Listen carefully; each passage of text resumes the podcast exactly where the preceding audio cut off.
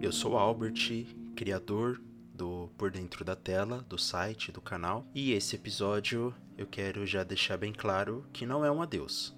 Essa pausa e esse respiro é necessário para que eu possa repensar o formato. Foi muito importante o teste que eu fiz até aqui com os programas e com os episódios. Foram 17 programas no total. Foi uma audiência pequena, mas mesmo assim eu fiquei feliz com o resultado. Mas principalmente com o resultado de ter produzido, de, de ter gravado com os meus amigos, com os meus colegas. Então, pondo na balança, isso foi um saldo positivo. Mas eu decidi fazer essa pausa justamente para repensar o formato e também para trazer um conteúdo que se diferencie do que já está sendo feito por aí. Então eu quero testar algo novo. Talvez, eu espero que não, mas talvez não dê certo. Talvez lá no futuro eu volte para este formato ou então possa ser que no futuro existam programas híbridos. Mas enfim, esse respiro será para que eu possa colocar as ideias e os planos no papel e para tentar concretizar